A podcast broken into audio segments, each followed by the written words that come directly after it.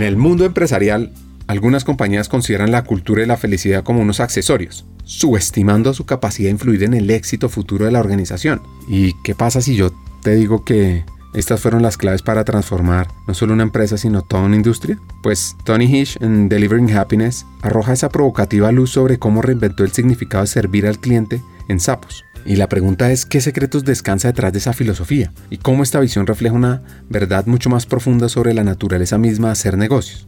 Metiéndonos en este laberinto de insights, descubrimos varias cosas, que la generosidad va más allá de simples actos altruistas, al final es como una ventana hacia nuestro alma, es un espejo de una perspectiva estoica del mundo. Porque en un mundo donde la rapidez prima sobre todo, la gratificación instantánea es la norma, estamos en una encrucijada. ¿Cómo definimos la verdadera grandeza? Pues a medida que vamos desentrañando las capas de esta narrativa, retrocedemos en el tiempo, vamos a explorar la historia de la empresa Sigo, que se erige como una pieza fundamental en este rompecabezas, donde la transición, la unión de visiones y ambiciones entre generaciones, el legado, la definición de lo que significa liderar en el mundo empresarial de hoy nos espera en este episodio. Así que te invito a sentarte o a ponerte tus audífonos para caminar y explorar esta profunda reflexión sobre humanidad, negocios y lecciones que seguro trascenderán el tiempo.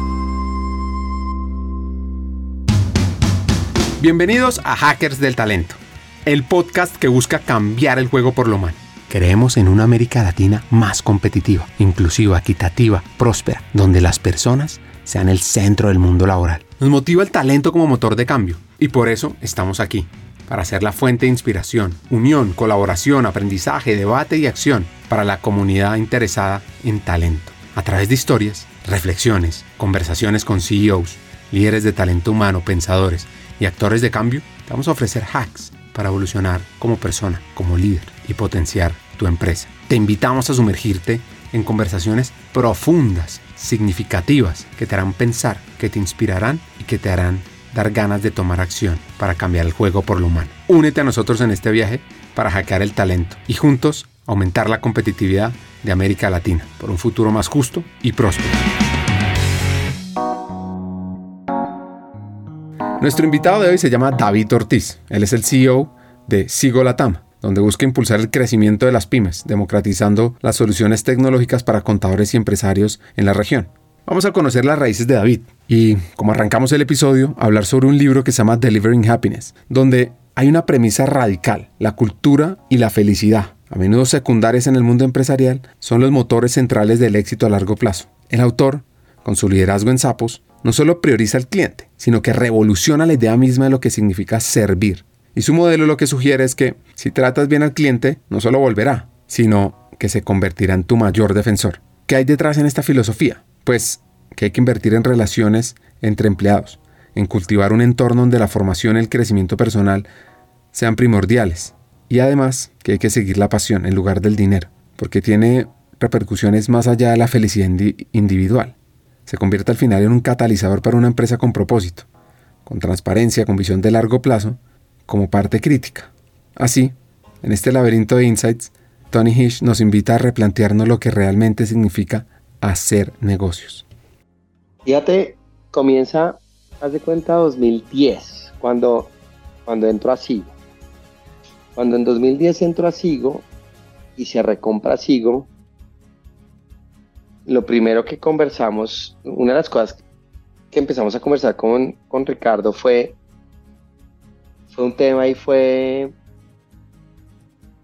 la cultura importa mucho y, y porque, porque Sigo había sido parte como de una multinacional holandesa, se habían perdido ciertas cosas de la cultura, por más de que igual el liderazgo de él ya producía, digamos, una cultura muy fuerte como que él dice, oiga, yo me acuerdo que en mi época antes de, esta multinacional yo hacía estas cosas, estas otras. Y cuando él me cuenta estas historias, como que entre él y yo empezamos a decir, venga, si queremos en realidad crecer y darle la vuelta a este negocio, nos toca meternos mucho más en este tema y pasó algo muy chévere y es que gracias a Endeavor, 2013, me acuerdo, eh, él va a una conferencia en donde la Chief Happiness, Officer de Zappos, que es una empresa de retail de, zapatos que después compra Amazon, da una conferencia y le regalan a ellos un libro. Y yo, yo en esa conferencia no pude ir, pero me acuerdo que él llegó me dijo, David, lo que hemos estado hablando, esto, esta, empresa ya lo hizo. Y, y, me hizo todo el sentido, léete este libro. Y yo, ok, me fui a leer ese libro. Y la verdad, que enamorado de ese libro que se llama Delivering Happiness, de Tony Hsieh, que es el fundador de Sapos. Y al punto de que nos obsesionamos, es decir, me leo el libro, le digo, tienes que leértelo, se lo lee también, y nos obsesionamos tanto con el tema que empezamos a, hacer todo paso a paso, como a diseñar los valores, a diseñar el propósito, a, comportamientos, y como que empezamos a respondernos muchas cosas, como, oiga, es que, claro, nosotros nos hemos llenado de indicadores de gestión, de indicadores de productividad, pero es que si tuviéramos unos valores fuertes, probablemente la gente se autogestiona más. Eh, y, y, porque nos toca controlar tanto estos temas, venga, vamos a una cultura más de confianza. Entonces ahí me empieza a apasionar todo lo que tiene que ver con cultura, llamémoslo así. Eh, al punto de que, de que con él nos apersonamos del cambio cultural de todo sigo. Y, y, yo personalmente como que, como que empiezo ahí y me empiezo a dar cuenta de cosas. Y es como, como que sigo en su etapa, en su, cuando yo entré a Sigo ya era muy corporativo Sigo, ¿no? En esa etapa corporativa donde tenía un área de recursos humanos, donde tenía un área de selección, donde tenía un área de contratación, pero también de retiros, pasaban cosas que, que, que a mí no me cabían en la cabeza y, y, y, por culpa de este libro, llamémoslo así, empiezo a obsesionarme con que, con, con, una mentalidad era, oiga, no, no debe haber un área de recursos humanos, esa era, esa, esa era mi época de 2013 como no, no puede existir. Y yo, ¿por qué? Porque yo le decía, estamos subsidiando a los líderes. Es decir, un líder debe estar supremamente capacitado para entender la motivación de su equipo, para, para, para entender cómo los evalúa, para entender cómo los saca. En caso de que toque dejarlos ir, eh, debe estar supremamente capacitado para entender si, si alguno de ellos está en un estrés muy grande y cómo manejarlo. Pero cada vez que tenía, yo pensaba en esa época, cada vez que tenemos un área de recursos humanos que subsidia todos estos temas, pues sencillamente estoy haciendo al líder más débil en lo que debería ser más fuerte, que es el manejo de su equipo. Entonces, cuando eso pasa, nos obsesionamos con los valores y sí, tomamos una decisión muy fuerte en 2013 de no tener área de recursos humanos y de empoderar a todos los líderes SIGO. En esa época éramos, te digo, 180, 180 personas. Y decíamos, mire, la única forma de escalar es que podamos confiar en todos nuestros equipos en este tipo de toma de decisiones. Eh, eh, y la única forma de, de, hacerlo es empoderándolos a ellos, entrenémoslos muy bien en valores, en la esencia, en la filosofía de lo que hacemos y todo va a estar bien. Y la verdad, pues tomamos esa decisión, decíamos procesos administrativos, ya como de pedir un beneficio de vacaciones de eso, bueno, dejémoselo a finanzas. Y desde ahí como que me obsesioné esta idea de que si, si uno como líder, para ser el mejor líder, tiene que tener el mejor equipo, y el equipo son humanos que uno tiene que que cuidar, que desarrollar, que preservar, que motivar, que apasionar, pues finalmente la labor de uno es esa, como líder. Entonces me apasiona esa idea, lo, lo implementamos, nos fue, la verdad, la verdad fue, fue algo muy, muy chévere. Y después llegó, llegó, bueno, hace tres años, que éramos una empresa ya casi de 800 personas, y, y pasó algo muy bonito, y es que vimos que, que la esencia de la cultura seguía ahí, y era como, sabemos cómo nos comportamos, entendemos los valores, los líderes cada vez son mejores, pero, pero nos dimos cuenta de algo y era que en una organización mucho más grande también toca tener escalados los procesos de recursos humanos, como lo que llamo yo people ops o procesos de, de personas, como de pedir vacaciones, de pedir los beneficios. Eh, todos esos temas empiezan a multiplicar y organizarlos produce una buena cultura también, porque si uno sabe que fácilmente puede llamar a alguien para, para o poner un requerimiento para cambiar un teclado o para la silla o para para entender los beneficios. Entonces ahí vuelvo a contratar un área de, recursos humanos y, una persona que me ayudó a escalar el equipo de mil a tres mil. Entonces eh, estábamos ya creciendo muy rápidamente y en menos de dos años escalamos el equipo de mil a tres mil personas y, y, ahí me ayudó como a, volver a, a decir, oiga, los procesos importan, no solo la filosofía, sino también los procesos y son ciclos, como que ya otra vez estamos en ese nivel de empresa en donde seguimos escalando muy rápidamente, ya los procesos existen y volví a mi, a mi teoría de, oiga, no puedo, como que empecé a ver síntomas de que los líderes estaban delegando cosas que debían pasar por ellos. Eh, ¿Por qué? Porque es que si no pasa por recursos humanos no se puede hacer, no, es que quiero subirle eh, eh, tengo esta persona que, que quiero cambiarla de, de, puesto porque hoy tiene problemas, no sé, en su casa y, el nivel de estrés, quiero pasarla a otra área que pronto tenga menor, menor nivel de estrés y bajarle el sueldo. Me decían, yo le decía a ese líder, bueno, ¿y qué hiciste? No, pues ya lo tiene recursos humanos y están mirando a ver qué pueden hacer. Yo no, esa es tu labor, tu labor es esa. Es tú haz lo posible, David, pero es que no puedo porque hay muchos procesos. Yo ahí, hace siete meses volví a caer en cuenta y dije, creo que me toca equilibrar otra vez y entender cuál es el equilibrio perfecto en donde uno sí tenga un área de apoyo, un área donde a uno le enseñen a hacer cosas, pero que el protagonista de recursos humanos sea en realidad el líder, porque el líder es el que pasa pues 80% del tiempo con las personas. Y estoy otra vez en esa etapa, entonces volví a no tener como un área de recursos humanos y ahora yo soy otra vez el, el chief de cultura de la empresa y, y la parte operacional la pasé otra vez a finanzas. Eh, como que vivo en ese, en ese buscar el equilibrio para tener un área que nos apoye, pero que entienda que su principal labor es que todos los líderes seamos, o dentro de nuestras principales prioridades estén, estén las personas, ¿no? Más adelante vamos a profundizar sobre estas ideas. Ahora es importante saber que la generosidad no es meramente dar más de lo que se espera, es un reflejo profundo de nuestro carácter interior, una manifestación de la perspectiva estoica del mundo, reconocer que todo lo que tenemos, desde el tiempo hasta los recursos, no es realmente nuestro, sino prestado por el universo. Ser generoso es invertir en otros sin esperar un retorno tangible. Y ahí uno comprende que el verdadero valor reside en el acto mismo de dar. Es una resistencia contra el ego, una práctica diaria que nos recuerda que somos parte de algo más grande que nosotros mismos. Así que más que una virtud, la generosidad es una ruta hacia la verdadera grandeza mi infancia y creo que muy conectado con, con mis papás. Es, la verdad muy felices, fui muy afortunado de tener una familia muy unida. A pesar de que mis padres se separan cuando yo tenía 12 años, creo que, creo que he sido muy bendecido de tener mucho amor, no solo de mi padre, mi madre, sino de la familia como extendida. Y la verdad creo que eso me ha formado demasiado como persona y, y nos enseñó mucho pues esa familia, el valor de la generosidad y eso lo recuerdo muy, muy, muy adentro. Por otro lado, eh, tengo un hermano que, con el cual solo llevamos como año y medio de diferencia, él es mayor que yo, y vivimos nuestra infancia, creo que 80% de nuestro tiempo lo único que hacíamos era jugar deportes, básquetbol y voleibol en nuestro caso. Entonces como que me acostumbré mucho a la competencia y también le agradezco mucho esa parte de mi infancia, como que soy amante de la competencia, amante de trabajar en equipo, de deportes de equipo y con él como de, de buscar superarnos como todos los días en lo que hacíamos, que era el básquet, que principalmente lo que nos hacía. Y frente a, a, mis padres, ¿qué te puedo contar? Mi papá, emprendedor, de hecho fundó Sigo hace 34 años, después nos, nos encontramos en el camino.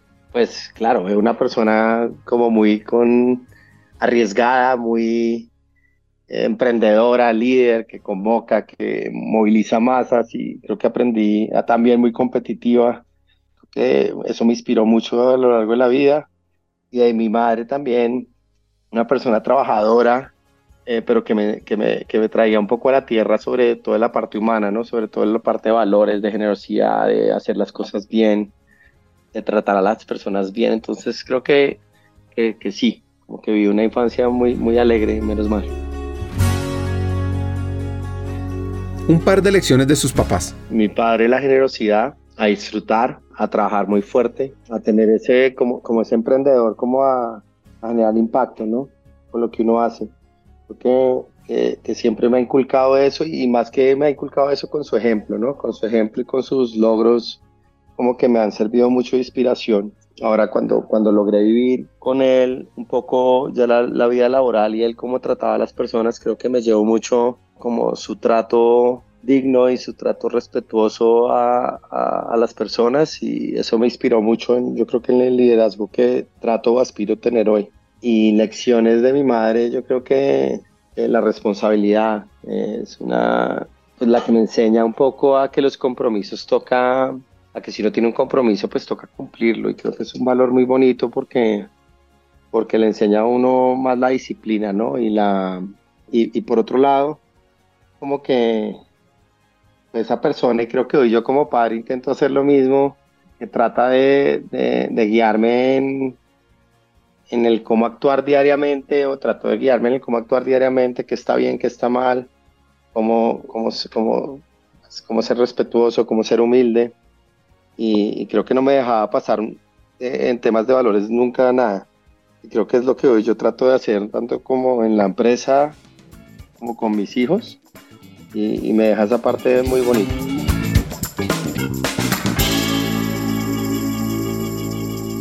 ¿Cómo era su vida en el colegio? Afortunadamente también me fue muy bien. La parte académica se me facilitaba mucho.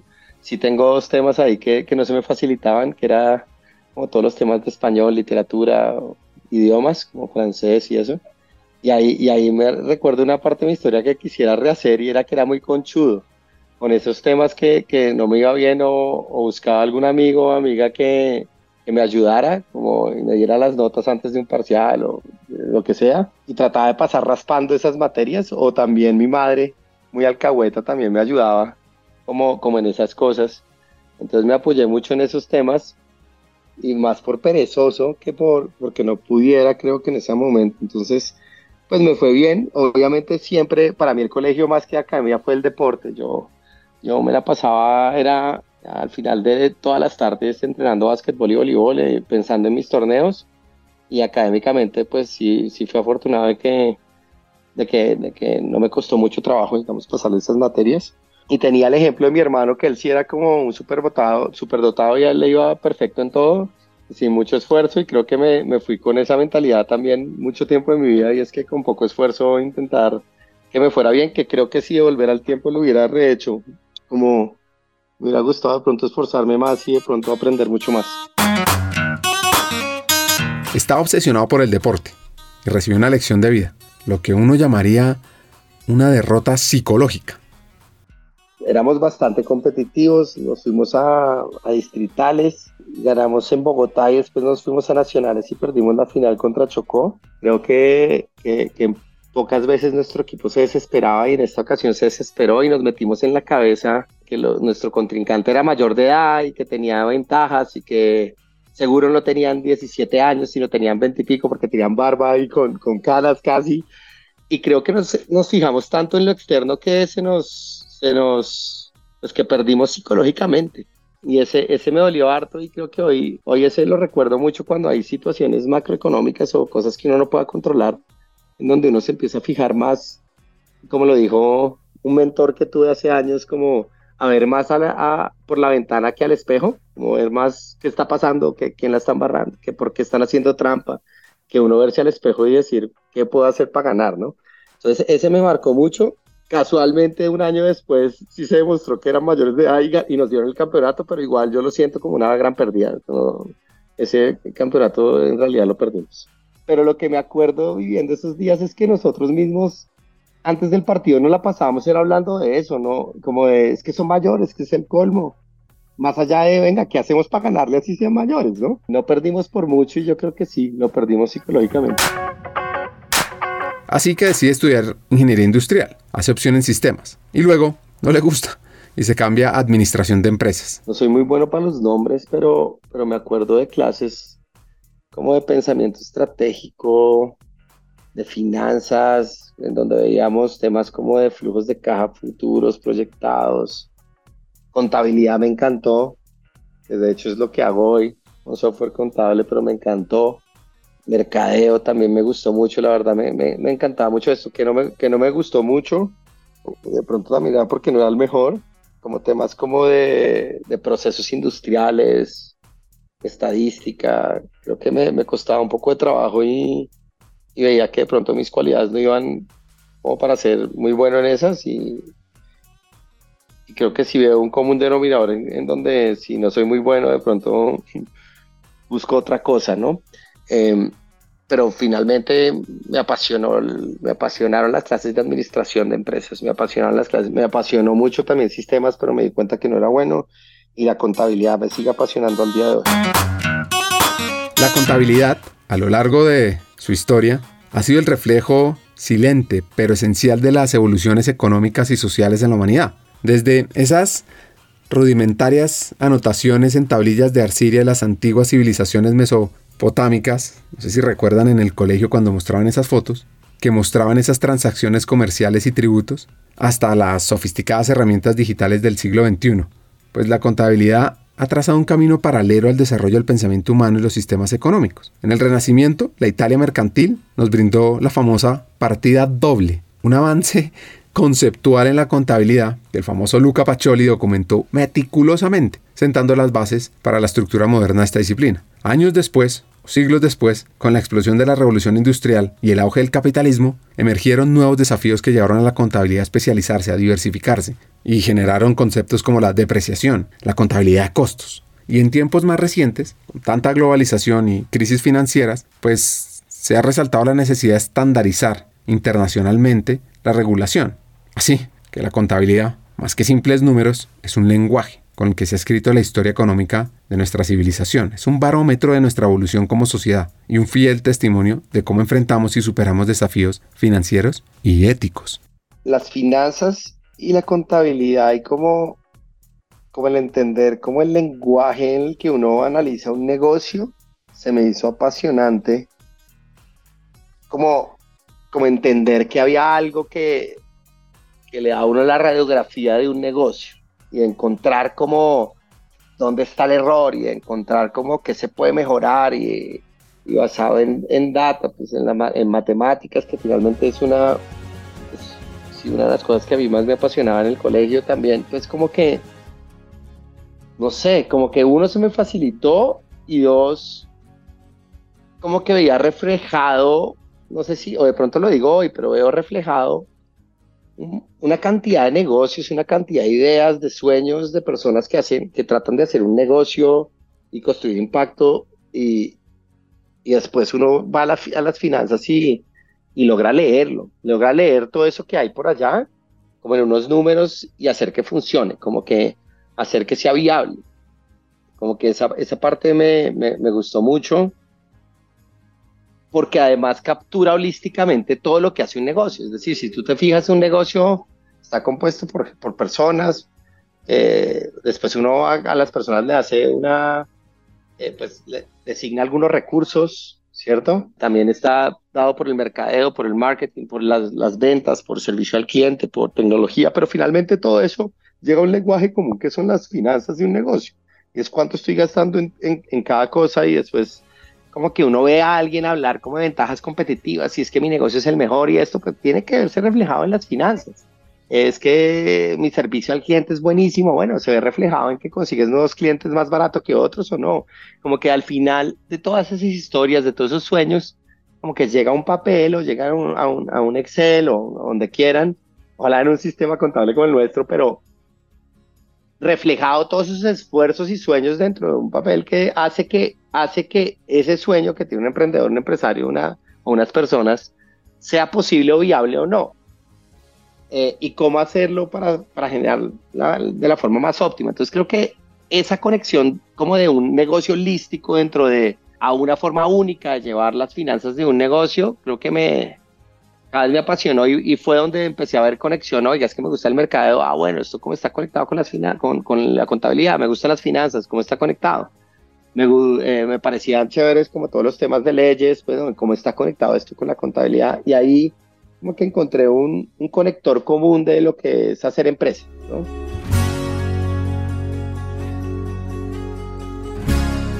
Antes de seguir, es fundamental entender la historia de la empresa Sigo, que montó el papá de David porque así podemos entender la futura evolución que está viviendo nuestro hacker hoy. Claro, imagínate que el, el, el Fundo Sigo, software contable, hace 34 años, este año cumple 34 años. Eh, en una época interesantísima en donde para convencer a un empresario tenía hasta que hacerlo comprar un computador por primera vez, ¿no?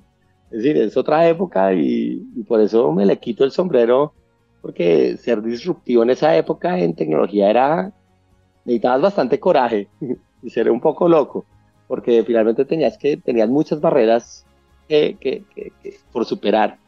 Eh, crea la empresa, se vuelve en los primeros cinco años rápidamente el líder en Colombia, después vende el negocio a una multinacional holandesa, dura con ellos como 15 años y hubo una oportunidad que fue dos años después de que yo salgo de la universidad y ya, ya, ya había yo emprendido mi primer negocio obviamente inspirado también por él, de tecnología, eh, para, para, pymes también.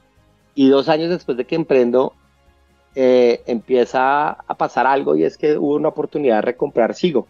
Y cuando hubo una oportunidad de recomprar Sigo, pues él me llama y me dice, pues une tu emprendimiento, ven conmigo y empezamos a, a pagar, ¿no? A pagar la recompra, pues porque no había plata para recomprarlo, sino con deuda. Y ahí fue que terminó yo en ese mundo con él, eh, pues para, llamémoslo, en la recompra de Sigo, volver a nacer y volver a, soñar en grande. Un segundo, ¿cómo logró crear semejante empresa? Es una persona demasiado humilde cuando, cuando me dice, y como que lo ve, dice, no, pues eso fue pasando año tras año y, y como que ni lo pensé y se fue creciendo el tema. Pero cuando yo sigo hablando con mucha gente, me decían, me, me, mencionan de la pasión con, con el que él desarrollaba y hacía que las cosas pasaran. Creo que, que me cuenta solo historias emocionantes de crecimientos que casi los llevan a la quiebra por crecer tan rápido, que, que son de las mismas cosas que se hablan hoy en día, pero a otro nivel. Eh, me menciona de, como me, menciona de clientes que a gritos pedían que, que, él les ayudara. Fíjate que ahí empieza todo este tema de, es un software que ayuda a mucha gente y cuando él me dice, mira, gritos, yo, y me, me, cuenta historias apasionantes en donde él me decía, mira, crecí tan rápido que daba un muy mal servicio y yo quería devolverle la plata a la gente y la gente no me la aceptaba. Los empresarios me decían, no, no, no, arréglelo, que yo no, no le quiero devolver su plata, yo quiero trabajar con usted, pero, pero hágalo bien. Y, y cuando me menciona esto, pues veo muchas similitudes con lo que pasa hoy en día en cuanto a, a una mentalidad de una resiliencia, una pasión impresionante, un talento impresionante que, que pues que hizo que en, en, esos años, en los 80s, 90s, él lograra contra todo pronóstico ser exitoso en un mundo donde tenía muchas cosas en contra. Y, y, bueno, después hablo de esto, pero creo que hoy cuando yo veo eso y veo hoy donde uno tiene una facilidad impresionante de muchas cosas, conseguir capital, de tecnología, de internet, pues creo que la tenemos más fácil, ¿no? Que en esa época. Volviendo a la historia de David, quiere seguir el ejemplo. Eh, hago doble carrera con administración porque me apasionó mucho y, y cuando voy a salir de la universidad me dio por hacer un, una tesis de grado y hacer un modelo de negocio, como una, de un emprendimiento, como decir, venga, creemos un modelo de negocio, una empresa de software, eh, indicadores de gestión, y pues me apasionaba porque era hacer la, la, planeación financiera, que vamos a necesitar en mercadeo, que vamos a necesitar cómo van a comprar los clientes, etcétera, etcétera. Cuando le comentó a mi padre que esto va a pasar, pues que, que voy a hacer ese emprendimiento, él me dice, ¿y por qué no lo creas? Es decir, funda esa empresa. Me, me impulsa al, al primer paso de emprendimiento y pues lo empiezo a hacer antes de salir de la universidad. Eh, él nos da unos recursos, él era ángel inversionista desde esa época, no se llamaba así, fue en el 2007. Pero pues tenía, eh, yo estaba en un edificio como con cinco emprendimientos diferentes y yo era uno de esos. En la mayoría fundados por él, eh, o apalancados por él más bien. Em, y vuelve, y, entonces yo diseñaba el software, yo era como el administrador, el que conseguía negocios, y mi hermano era el que desarrollaba. Entonces él también se puso, él salió a la universidad un año antes y empezó a desarrollar el software que yo empecé a, pues a, idear con él. Eh, obviamente también entonces empezamos con alianzas con Sigo, porque Sigo en esa época pues era una marca ya muy conocida. Entonces le decíamos a los clientes Sigo pues que compraran nuestro software y lo integraran a, a su software contable. Nos empieza a ir muy bien en ventas, muy bien en resultados. Después mi hermano me, se va a hacer una maestría, un doctorado, que digo, entonces pues quedo yo con el emprendimiento y como éramos en una, como éramos en un piso donde habían cinco emprendimientos diferentes, pues yo también empiezo a ayudar a otros emprendimientos de, era uno de e-learning, otro de evaluación por competencias, otro de gestión de procesos y el mío que era de indicadores de gestión. Y ahí empiezo como a, apasionarme de este mundo de la tecnología para pymes. En esa época yo no podía trabajar en Sigo y la verdad no era de mi interés. Uno, porque pues no, no, la verdad no, no era, no era de mi interés mucho en esa época trabajar con mi padre, sino más hacer algo yo y dos, porque el fondo, la empresa que, pues, que tenía la participación mayoritaria de Sigo, pues no dejaba. Entonces ni siquiera estaba en la página. Eh, y, nada, nos empieza a ir muy bien. y muy bien entre comillas, porque era algo increíble. Nos empezó a ir muy bien en ventas, pero nadie usaba el software. Yo, yo, yo, hago una, un símil era como esas personas que compran gimnasio pero nunca van.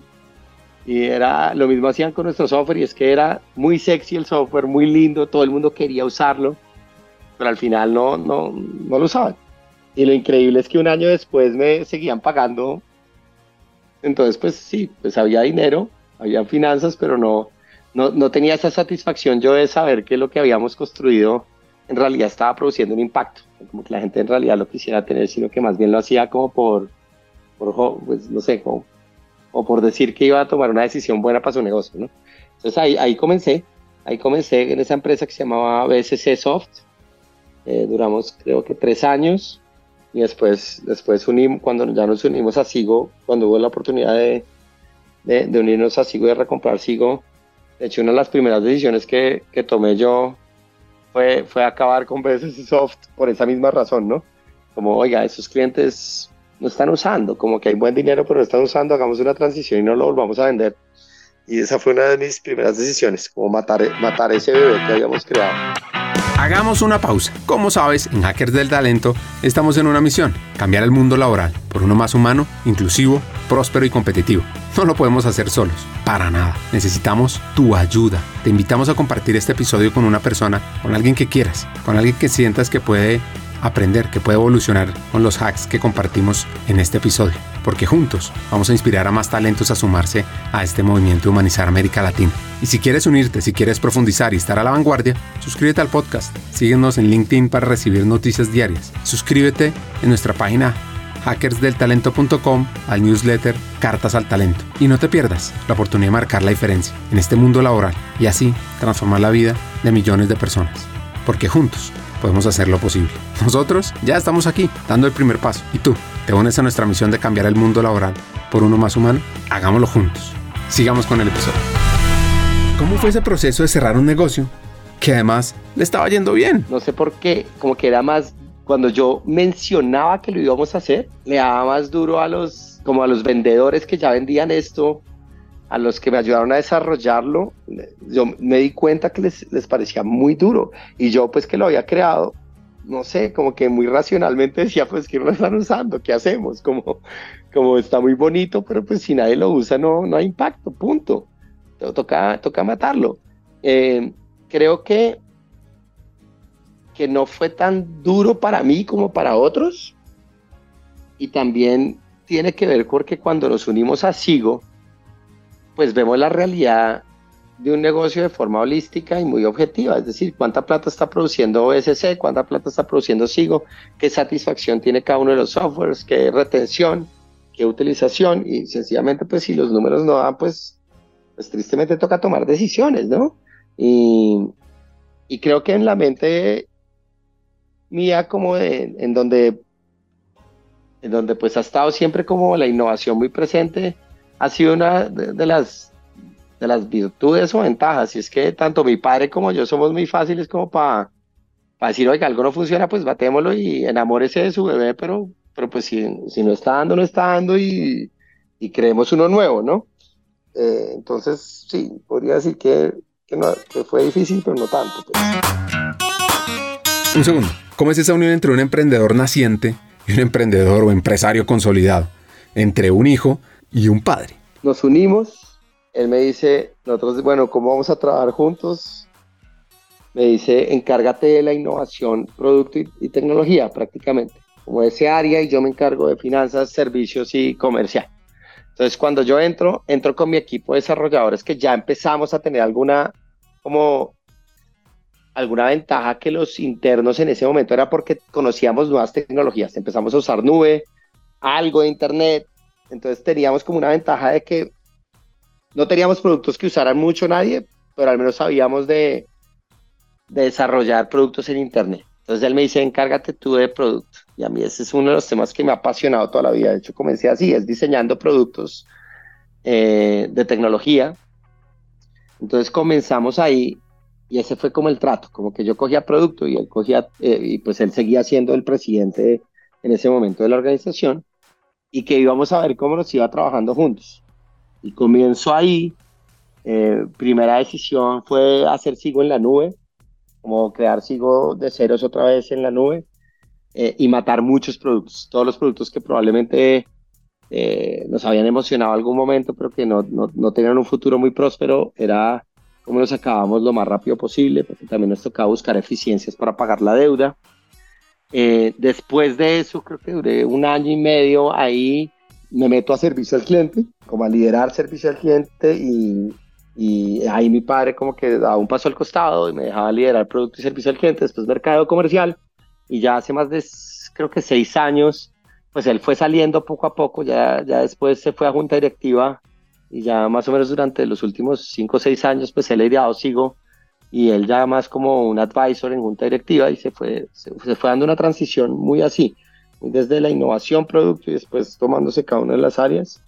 Y, y creo que él volvió a hacer algo que, que lo apasiona mucho y es a, a, invertir, ¿no? A invertir en nuevos emprendedores, a, a mentorear, a, a, a estar en juntas directivas y creo que, que gran parte de su tiempo hoy la pasa ahí. En Silicon Valley hay un sabio, podría uno llamarlo así, que se llama Naval Ravikant, fundador de AngelList, que ha dejado grandes mensajes. Y su filosofía lo que trasciende es el típico consejo empresarial, mezclando más bien una sagacidad financiera con reflexiones profundas sobre la vida y el propósito. Y uno de sus axiomas más contundentes es que la verdadera riqueza se mide en libertad, no solo en capital acumulado. Entonces, pónganse a pensar sobre eso, libertad más que en capital acumulado. Esta perspectiva lo que define la noción tradicional de éxito, sugiriendo que la autonomía y la autodeterminación son tan cruciales como cualquier divisa.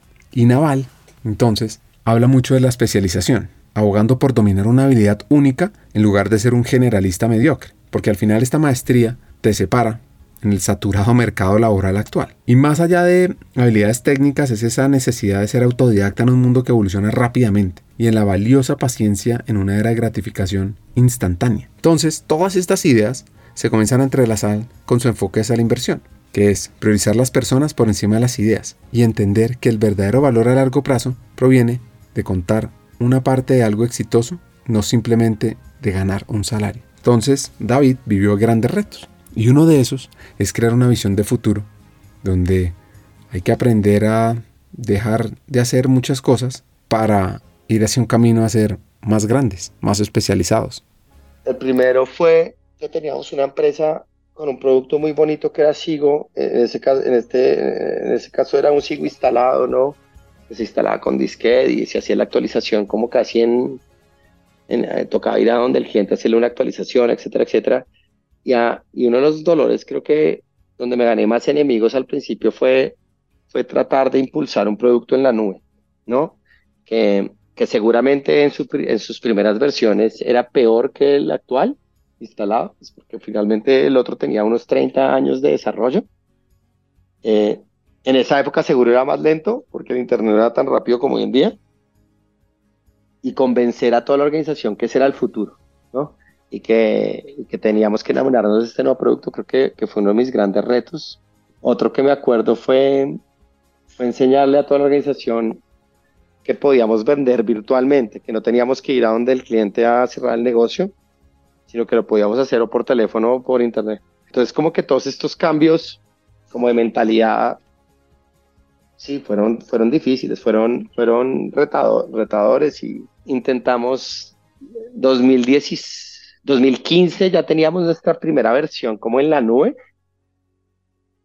y lográbamos vender, pero, pero pasa, pasa mucho en los productos que no tienen una madurez grande y era, logramos vender a las malas, como a regañadientes, porque el vendedor quería seguir vendiendo el instalado, algunos pocos como que le creían al tema y, lo, lo, desafortunado es que como, es que una vez se vendía el, el churn, como llamamos los clientes que se pierden al año siguiente, teníamos una tasa de pérdida como el 50% de los clientes. Entonces era, era difícil porque, porque uno tratar de impulsar un producto eh, que generalmente cuando un producto es nuevo pues no es el mejor o tiene muchas falencias, convencerlos de que lo vendieran sobre otros era difícil. Entonces, ¿qué te puedo decir? Hoy pues ya la historia es diferente. Hoy, hoy este producto que se generó en esa época, hoy pues tiene más de 380 mil clientes solo en Colombia y, es más del 70% de nuestro ingreso. Es decir, finalmente se logró. Pero si te soy sincero, del 2015 al 2017 teníamos mucho optimismo, pero pocos números. Mucho optimismo, pocos números, muy poco cliente escogía la nube, la satisfacción de nuestros clientes no era la mejor, al punto que sí, que que nos dudamos mucho en esa estrategia. Fuimos muy como tercos, llamémoslo así, hasta que se logró, pero, pero sí, fue un reto muy grande.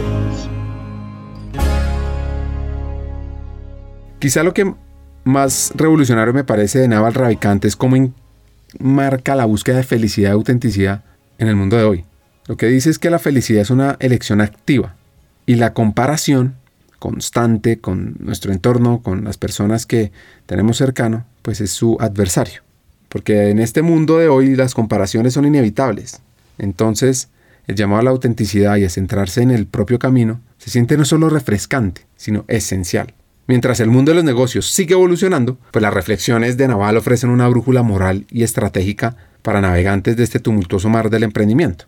Y una cosa que me gustaría saber de David es cómo fue el proceso de transición fue algo un poco bien natural, aunque después cuando yo hablo con él me dijo, no, yo planeé todo, entonces digo, wow, ¿y a qué me refiero natural? Y es, es ir entendiendo desde la operación, desde cómo funciona al detalle todo en cada una de las áreas, ¿no? Y es como, si se apasiona por el servicio al cliente, se apasiona por todo, por los números, por cómo se hace, por cómo se opera, por cómo se atiende, eh, por los clientes. Si, si, uno se apasiona por producto, tiene que conocer, casi el 100% de la funcionalidad de lo que uno tiene. Y creo que que en esa transición como que ir aprendiendo de, de, todo el negocio como tal y haber tenido también una experiencia previa como de emprender como que ayuda mucho. Pero por otro lado, también tuve un trabajo en equipo muy fuerte con él, en donde sencillamente el trabajo de él y mío funcionaba. Es decir, ¿no? había un conflicto constructivo muy positivo entre ambos, había unas ganas como de trabajar el uno con el otro, había una un respeto mutuo de, mío por lo que él hacía y por lo que él había construido, pero también de él frente a una mirada nueva de cómo pensar diferente. Y él y él y gracias a que él fue muy generoso con eso y muy llamémoslo arriesgado en darme en como que darme mucho poder y mucha libertad en ese tema en ese, en ese tema lo que hizo que el equipo que en ese momento en ese momento cuando yo entré éramos 180 personas en Sigo ya era una empresa grande hoy, somos casi, casi 3.000, ¿no? Pero, pero, pero en ese momento creo que eso hizo que, que se generara una confianza mucho mayor del equipo actual, ¿no? Como de, ver que estábamos trabajando muy en equipo, de que nos escuchábamos, de que intentábamos como, como impulsar, pero también respetando mucho el pasado y respetando como ese equilibrio de respetar lo bueno que se ha hecho, pero también eh, retarlo y retar y decir por qué no se puede hacer diferente Creo que, creo que ayudó mucho a esa transición. Y, y, cuando hablo con otros amigos, como que de pronto también tuvieron historias de, de, empresas familiares, como que no es muy normal, como esa conexión, pero la verdad, sí fuimos muy afortunados en que, no sé, la personalidad de él, de él y la mía eh, fueron muy compatibles como para trabajar en equipo. Creo que si yo volviera a emprender de cero, si me tocara elegir, lo escogería él, pero sin duda, como para volver a emprender eh, hoy en día. Entonces creo que eso te dice mucho de la relación que tenemos ambos eh, y, de, cómo nos complementamos, ¿no? En ese, en ese tema. Fíjate que del 2010 por ahí al 2017 él y yo éramos la junta directiva de SIGO, es decir, tomábamos las decisiones ambos, decisiones fuertes y teníamos discusiones fuertes, pero siempre, siempre manteniendo una, un nivel de profesionalismo muy, muy alto y de complementariedad muy, muy interesante. Entonces creo que eso ayudó mucho. Liderar el aprendizaje propio, prepararse para nuevos retos, fue clave en la evolución de este hacker colombiano, en cómo se enfocó como CEO de Sigo. Sí, cada vez que digamos, por ejemplo, si me si empezaba a tener, digamos, el tema de producto, pues a leer mucho de producto, a escuchar muchos como, como videos en esa época, mucho, mucho video, muchas conferencias, muchos libros de producto, después en servicio al cliente lo mismo, aprender de los más grandes en estos temas. En esa época me apasioné por el NPS o Net Promoter Score, que era como, como esa forma de medir la, la recomendabilidad de los clientes. Eh, en el 2017, gracias a que, a que él y yo quedamos elegidos como emprendedores en Deor, eh, cuando empieza a crecer la nube y como que empieza a ver que empieza a ver en Deor que empezamos a tener un crecimiento interesante, pues yo creo que fue una ventaja gigante porque empiezo a tener muchas mentorías, como mentorías de servicio al cliente, de mercadeo, de cómo vender virtualmente, como mucha red de apoyo que yo creo que es demasiado necesaria, pero no solo para el reto que yo asumí, sino cualquiera, porque finalmente creo que si uno sueña con crecer un negocio, uno tiene que tratar o aspirar a crecer al mismo ritmo o más para, para, para lograr como, como muy humildemente eh, como afrontar el reto, ¿no? Y, y, cuando digo muy humildemente es, oye, seguro hay gente, afuera mejor que yo, seguro eh, hay muchas cosas que no sabemos y nos tocaba muy humildemente empezar a entender, comprender y de pronto ahí sí meterle el ingrediente de uno que es el conocimiento de lo que uno está haciendo, la pasión que uno tiene.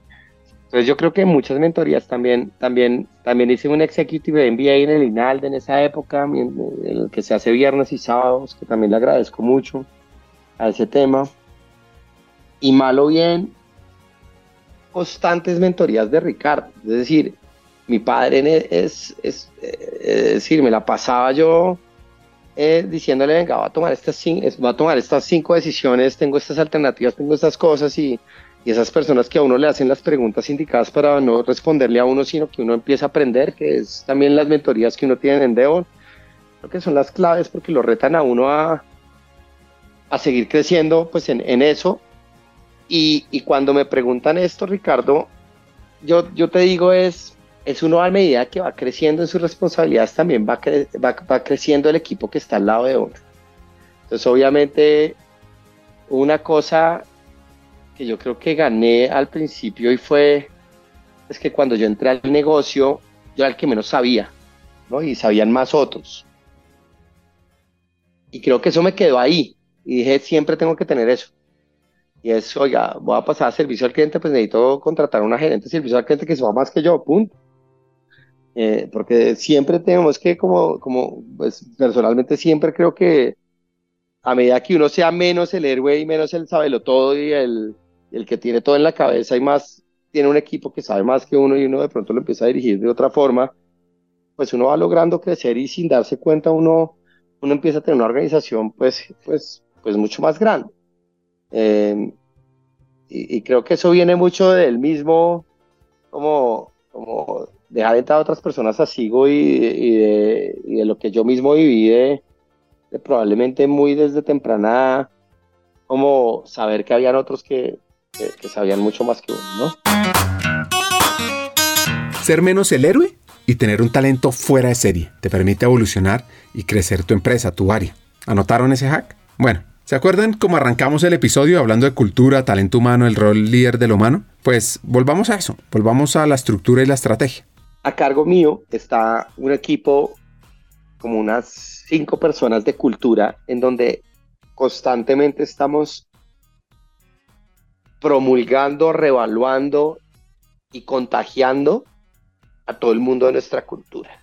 ¿Y qué es nuestra cultura? Básicamente hay dos grandes pilares. Y uno es el propósito mayor de lo que hacemos, que es como esa, ese, esa razón por la cual Sigo existe, que nosotros creemos fielmente que si enamoramos a todo el mundo que trabaja con nosotros de esa causa mayor, pues vamos a tener a gente que quiere trabajar con nosotros, que van a estar apasionados y, y van a estar en un trabajo donde ellos ven que hay un impacto.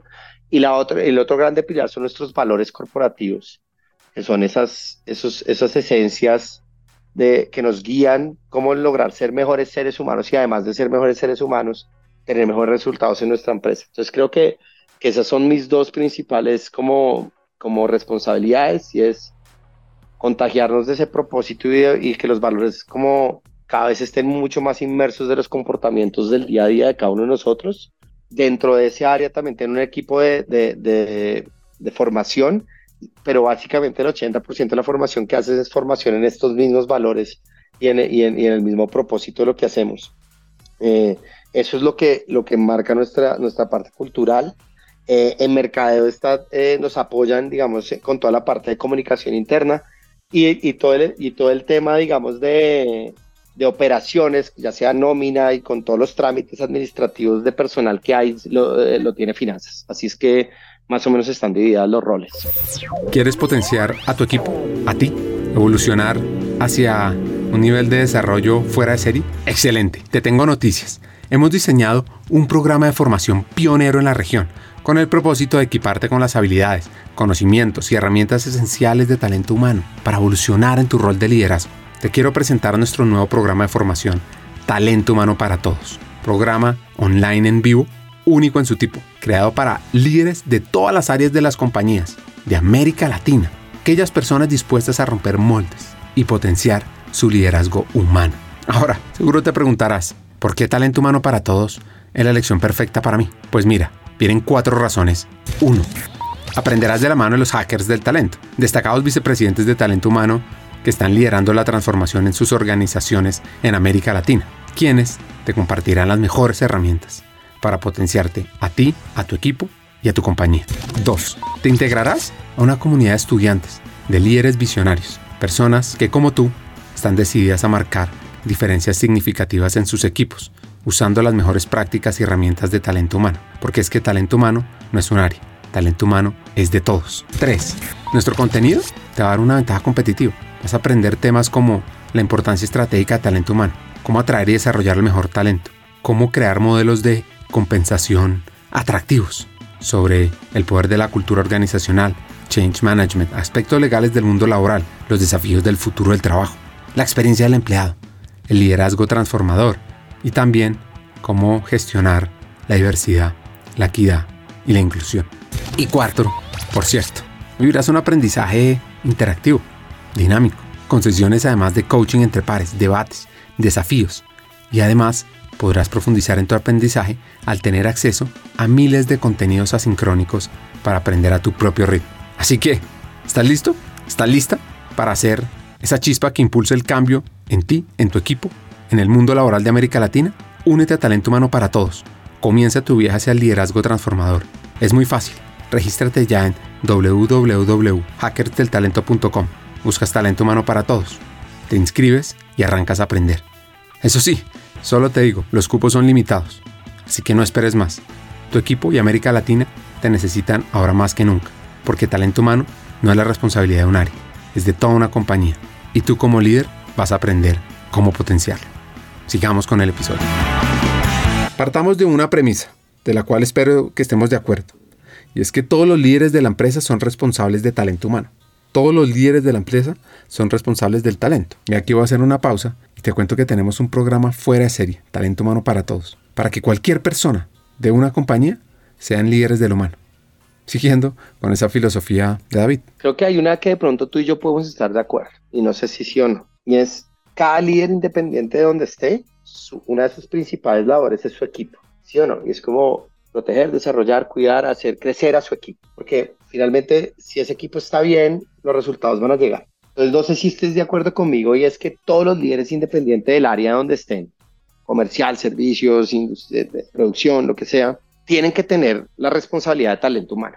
Yo pueda que tenga cultura, pueda que tenga beneficios, pueda que tenga unos valores, pueda que tenga eh, un plan de formación, pueda que tenga muchas cosas, pero si ese líder de esas personas no tiene esto en su ADN y no entiende que su responsabilidad es hacer crecer a su equipo profesional y personalmente y que, es, y que gracias a eso él va a obtener mejores resultados. Creo que uno no va a inspirar a su gente a, a, a poner esto y dos, con sus acciones del día a día va o a ser coherente con todo eso que un área de talento humano va a promover o no. Entonces, no sé si estás de acuerdo conmigo, es ese líder como operacional de ventas, de servicios, tiene que ser talento humano, eh, independiente que haya un área o no. Tiene que respirar y vivir cultura, tiene que respirar y vivir como como el entender que su equipo es lo más fundamental. Si estamos de acuerdo en eso, yo lo que creo a lo que he llegado, Ricardo, es sí puede existir un área de talento humano, pero que su principal objetivo sea que esos líderes de la organización sean los líderes de talento humano.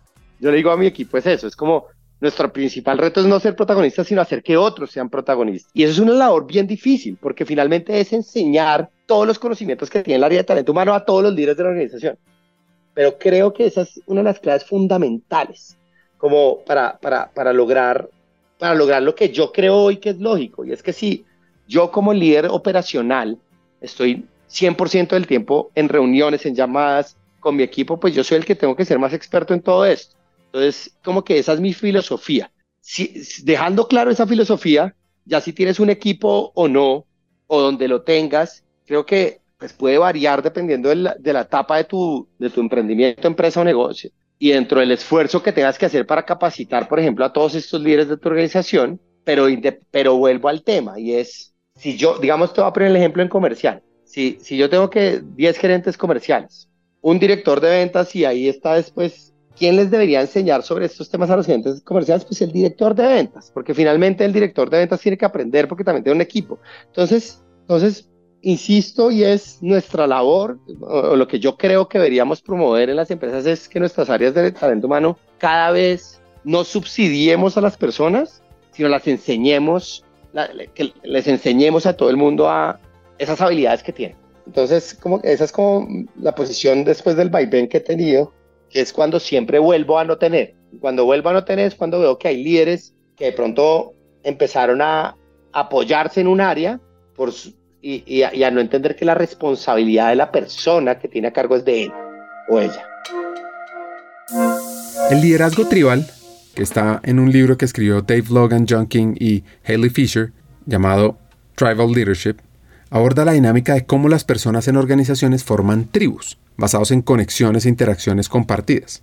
Y estas tribus, según la teoría que está en el libro, se dividen en cinco niveles, que representan diferentes estados de la cultura, desde las mentalidades tóxicas hasta grupos orientados a cambiar el mundo. Y en lugar de centrarse únicamente en el individuo, lo que dice este enfoque es que las relaciones y las estructuras relacionales dictan la cultura y el comportamiento de la organización. Entonces, el verdadero arte del liderazgo tribal yace en reconocer los niveles y trabajar para cultivar y elevar la cultura de toda la tribu. Es una estrategia que va más allá de los objetivos y logros tangibles poniendo un énfasis primordial en los valores compartidos y en lo que uno podría llamar la potenciación de los miembros para que asuman roles de liderazgo y colaboren hacia metas unificadas. Esa parte me, me apasiona. Fíjate que lo que llamas de células, muchos otros lo llaman tribus, es como, hay libros que hablan de eso, como el tribal leadership, liderazgo por tribus y todos estos temas donde se autogestiona todo muy, muy fuertemente. Obviamente el reto ahí es que cada vez la responsabilidad cae más sobre el líder o sobre el grupo, ¿no? Y si eso es así, pues alguien les tiene que enseñar. Ojalá se enseñen entre ellos, la misma cultura va como contagiando. Pues sí, pero si tienes más gente, pues que ya la aprendió. Entonces sí creo que es una matriz, como, oiga, debería caer sobre los equipos el, el, el, liderazgo. Ahora, si tú te fijas, muchas, hay, hay, bueno, a ver, voy a, decir acá un, hay culturas malas, pero donde la retención es buena. Uno dice, ¿por qué la retención es buena? Seguro su equipo de trabajo es bueno. Y ay, no es que tengo muchos amigos acá y nuestra microcultura, dicen, es buena. Va que la cultura del CEO no, pero la micro es buena. El poder de las tribus o de, esas áreas es impresionante hasta para retención, para muchas cosas. Poder de las conexiones para, por ejemplo, eh, no sé, si yo como jefe tuyo te digo, oiga, es que usted para crecer profesionalmente tiene que hacer X, Y, Z, será, tendrá el mismo impacto a que si de pronto un compañero mío que no tiene sesgos conmigo ni nada me, me dice, hey David, tú deberías aprender estas cosas, te veo con estas capacidades, de pronto me inspira más y yo solo aprendo y crezco. Entonces yo sí creo en ese poder de las comunidades y en empoderamiento del ser humano en, en ese tipo de cosas. Ahora bien, el equilibrio es cómo logras que vayan en la dirección que tú quieres, ¿no? Y, y por eso sí creo que debe haber un trabajo muy fuerte como de alineación ojalá ya sea del CEO de los Chiefs, con un equipo de comunicación interna muy fuerte que, que le enseñe y le ayude a esos líderes a, estar empoderados. Porque hay unos que muy fácilmente pueden lograrlo y hay otros que probablemente necesiten ayuda. Eh, pero creo que el líder del mañana o el líder ideal es ese que esto se le hace fácil. Creo que el líder de ventas, el líder de ingeniería, el líder de desarrollo, de soporte, que, que va a lograr muchos más como éxitos va a ser el que en realidad le queda muy natural este tema de cultura, este tema de motivación, este tema de, de tener conversaciones difíciles, de tener feedback, más que, el que necesita mucha ayuda, ¿no? Humanocracia o Humanocracy es un libro fascinante que le recomendé a David y que le recomiendo a todos ustedes que nos están oyendo. Ahora, David tiene un libro que lo marcó. Cuando me leí el de Holocracy, que se llama, hay otro que se llama Holocracy, no Humanocracy, sino, es que me leí uno que se llama, sí, Holocracy, mira, The Revolutionary, se llama La revolución de un management sin jefes, que tiene que ver mucho con lo que me estás diciendo, sin jerarquías, pero a leer el tuyo, lo veía y decía, uy, no, como eh, llegan al punto en donde, digamos, si le van a subir el sueldo a alguien, hacen una tribu, como de, hacen una tribu como de compensación en donde no hay jefes, traen el caso y entre ellos deciden, es decir, pero, pero ya también llega un punto en donde yo, yo no sé, no, estoy preparado para eso todavía, pero sí creo que hay unos conceptos a rescatar de sentido como muy, muy interesantes, ¿cierto? Unos conceptos interesantes. Esta literatura, ese fue Holocracy, que me lo leí, me va a leer ese que tú dices, cosas muy interesantes, uno lo puede leer con dos ojos, como, uff, eso no funciona y necesitamos jerarquías, o leerlo con, oiga, que de, lo que, de la esencia que están diciendo probablemente haga sentido, porque lo que yo creo que es que lo que queremos es darle sentido común a todos nuestros líderes, empoderarlos para que sean autónomos en tomar decisiones inteligentes y tanta, con mucha más agilidad y sin tanta burocracia, ¿no? Un consejo que le dieron. Creo que viene con el, el, el private equity que invirtió con nosotros en el 2017. Y desde el día uno me aconsejó no parar de contratar gente que yo no, que, es decir, de, ¿cómo se dice? Raise the bar, como subir el nivel muchísimo de las personas que, que contrato. Y el consejo venía así, haz de cuenta, oiga, contrate un, un chief de revenue. Esto ya, estos son unos, unos personajes impresionantes. Y era como, ¿y qué pasa si consigues a alguien, no importa si cuesta el doble? Y yo, ok, me negué, me negué, me negué. Y hoy creo que es uno de los consejos que me doy a mí mismo y le doy a otros. Y es, ¿Por qué vas a contratar a esta persona y por qué no alguien mejor o porque alguien no con más experiencia que haya manejado un negocio mucho más grande? Y siempre la primera excusa que se le da a la cabeza no es que no lo puedo pagar. Y uno dice, bueno, si, si quitamos esa excusa de no podemos pagar si no entendemos, oiga, si es posible o no es posible, ¿qué tendría que pasar para yo poder hacerlo? ¿no? Eh, y creo que esa mentalidad de qué tendría que pasar para poder contratar mejor talento, muchas veces uno se la niega por, por simplemente el sesgo de no puedo pagar. Y uno dice, no puedo encontrar mil formas sin, sin quemar dinero ni nada de eso de, hace la tarea de siempre contratar gente mucho más talentosa de lo que uno cree.